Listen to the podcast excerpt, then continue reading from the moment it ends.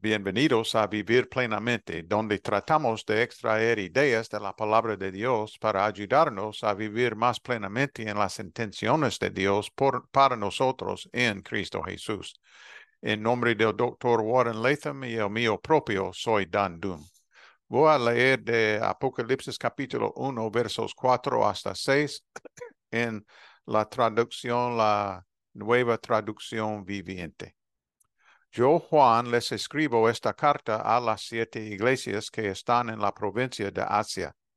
Gracia y paz a ustedes de aquel que es, que siempre era y que aún está por venir, y del Espíritu de siete aspectos que está delante de su trono, y de Jesucristo. Él es el testigo fiel de estas cosas, el primero en resucitar de los muertos y el gobernante de todos los reyes del mundo toda la gloria sea al que nos ama y nos ha libertado de nuestros pecados al derramar su sangre por nosotros. Él ha hecho de nosotros un reino de sacerdotes para Dios su Padre. A Él sea toda la gloria y el poder por siempre y para siempre. Amén. Nos enfocamos hoy en el hecho de que este libro está dirigido a siete iglesias concretas de una provincia muy específica, la provincia de Asia. Esto es importante porque nos muestra que este libro a veces extraño y difícil de entender, lleno de imágenes apocalípticas, está dirigido a personas muy reales en situaciones muy reales. Las ilustraciones apocalípticas arraigadas en el Antiguo Testamento pueden dificultarnos la comprensión del libro, pero no eran tan difíciles para el público al que iba dirigido. Y se trataba de un mensaje que sin duda debía aportar mucha alegría y aliento. No se trata de un libro esotérico de otro mundo aunque a nosotros nos lo parezca, perdón, parezca.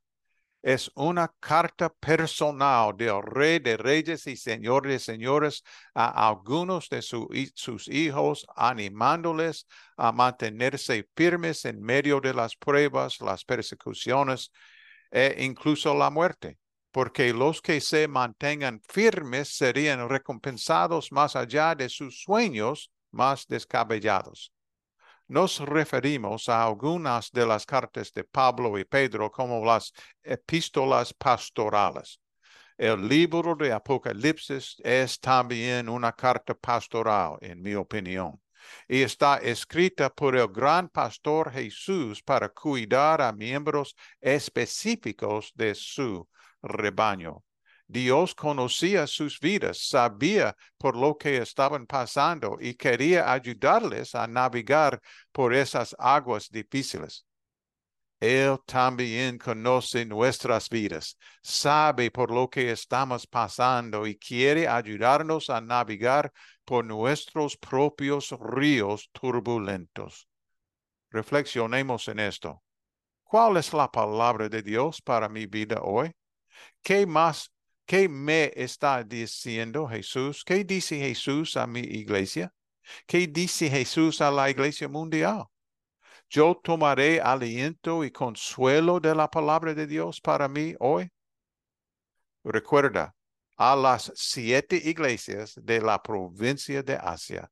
Gracia y paz a ustedes. Oremos, por favor. Te alabamos y te damos gracias, Señor Dios, por conocernos íntimamente y por preocuparte por nosotros en cada estación y circunstancia de nuestras vidas.